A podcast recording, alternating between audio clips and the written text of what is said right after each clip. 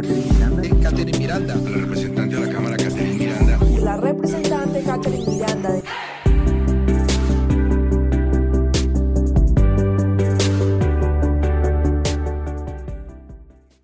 Desde la Unidad de Trabajo Legislativo de la representante Catherine Miranda, acompañamos el tercer Seminario Internacional de la Misión de Observación Electoral Democracias Asediadas, en el que tuvimos la oportunidad de conversar sobre la corrupción con Fernando Tuesta de Perú. Fernando es doctor en Ciencias Sociales de la Universidad Mayor de San Marcos, magíster y licenciado en Sociología de la Pontificia Universidad Católica del Perú, y con estudios de doctorado en Ciencias Políticas de la Universidad de Heidelberg, Alemania. Arrancamos preguntándole a Fernando cuáles son las consecuencias que le trae la corrupción a un país y esto fue lo que nos dijo. Bueno, en realidad la, corrupción erosiona cualquier eh, sistema político, organizativo y además eh, limita, eh, erosiona el desarrollo de cualquier sociedad, cualquier tipo de convivencia mínima y en consecuencia el combate a ella es pues un combate permanente. ¿En qué fallan los países a la hora de combatir la corrupción? Va a depender mucho de país en país, ¿no? Los, aspectos nacionales cuentan.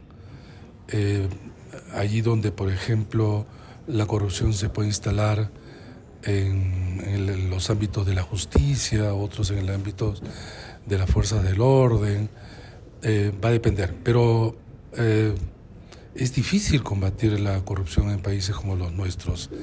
Eh, hay avances indudablemente, pero es como la delincuencia, ¿no? Es, decir, algo así como desaparecer la delincuencia es casi muy imposible, pero sí hay medidas en que esta pueden disminuir y tener éxito. Ahora bien, eh, la corrupción finalmente eh, se, ha tomado de manera inicial como un conjunto de actos que lo que hacen es aprovechar eh, para sí o para un grupo o sector eh, los recursos públicos, ¿no? Los recursos públicos. Y entonces eh, hay una relación que creo que es, sí se puede generalizar. Allí donde hay una mayor fortaleza en las instituciones, la corrupción es menor y a la inversa, en consecuencia, también, ¿no? Entonces, allí donde, por ejemplo, la justicia no funciona, eh, los eh, atajos que se hace abren espacio para la, para la corrupción. Ahora, eh, mucho funciona también en el ámbito político. Las, la, política cuesta cada vez más y las campañas.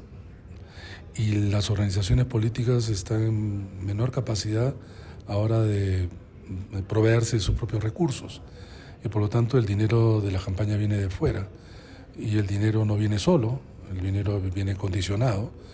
Y entonces ahí es el inicio, por ejemplo, de un, encadenamiento de procesos de corrupción muy claros en los ámbitos de los gobiernos, sea locales e incluso a nivel nacional.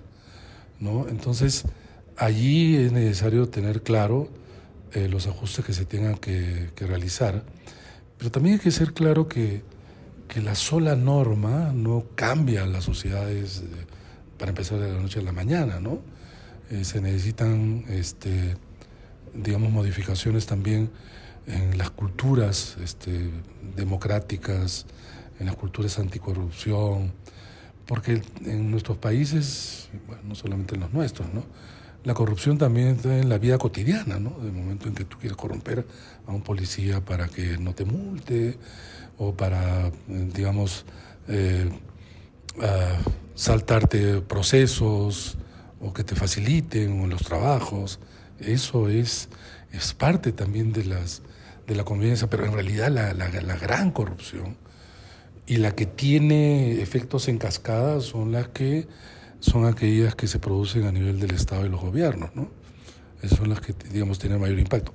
Ahora bien, allí donde el crimen organizado en sus diferentes eh, manifestaciones de narcotráfico y otras, claro, introducen eh, necesariamente para su propia vida eh, todo tipo de mecanismos de corrupción y ahí hay un campo muy fértil donde tú tienes este, de repente autoridades este, desde mal pagadas hasta éticamente siempre corrompibles.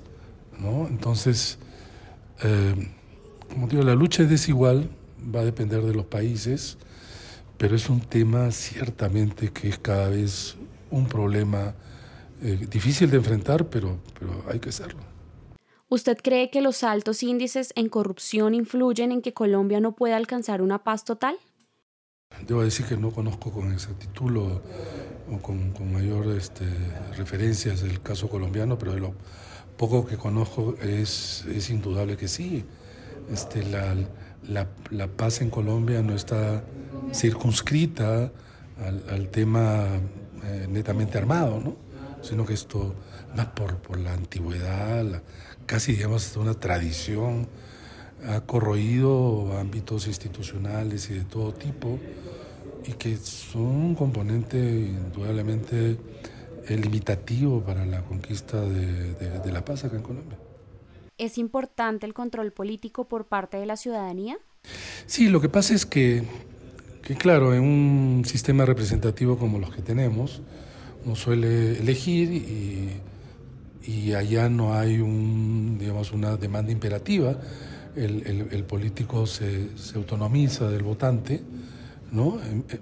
Pero claro, ahí donde hay controles, donde hay una relación más estrecha entre representantes y representados, el, el político tiene que actuar más en función también de lo que piensa, considera, demanda su elector. Pero ahí donde el ciudadano se distancia, se desinteresa, el político adquiere mucho mayor autonomía y en consecuencia más libre de poder hacer, incluso desarrollar actos de, corrupción.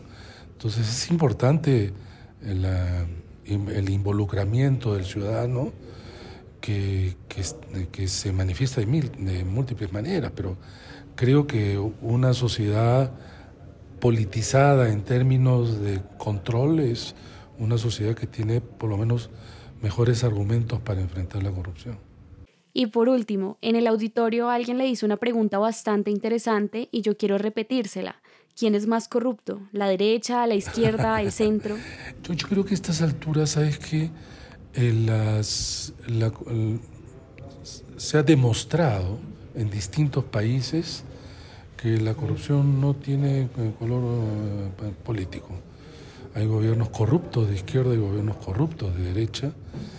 El, color no importa, la corrupción ha, ha, distribuido, digamos, sus, su injerencia en todo tipo de, organizaciones y, y, partidos. Creo que, que ahora la división no es tanto por ahí, sino en quienes están por una democracia plena, en donde la lucha contra la corrupción es es abierta y permanente y quienes no, no tanto por izquierda y derecha.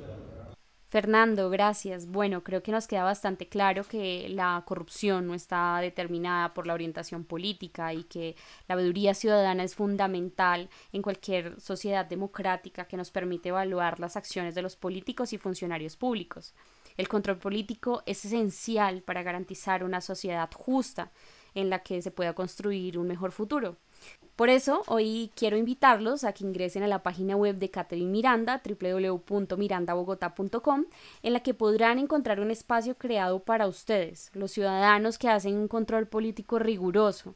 Allí podrán denunciar cualquier caso de corrupción del que tengan conocimiento. Soy Erika Jiménez, que tengan un buen fin de semana.